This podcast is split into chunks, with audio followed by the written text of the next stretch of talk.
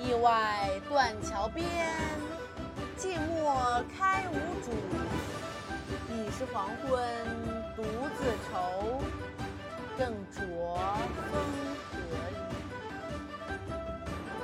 雨。无意苦争春，一任群芳度。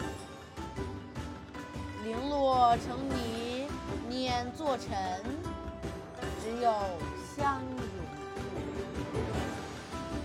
这首诗的译文：驿站之外的断桥边，梅花在孤单寂寞地开着，冷冷清清地，无人过问。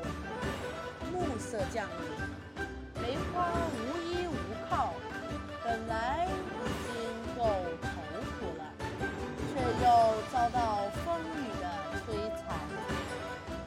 它并不想费尽心思去争奇斗艳，与百花争夺春天，任凭百花的妒忌和排斥。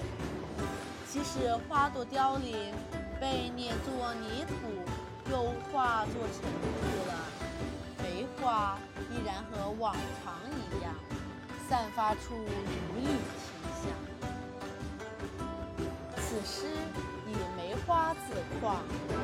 咏梅的凄苦，以泄胸中的抑郁，感叹人生中失意坎坷。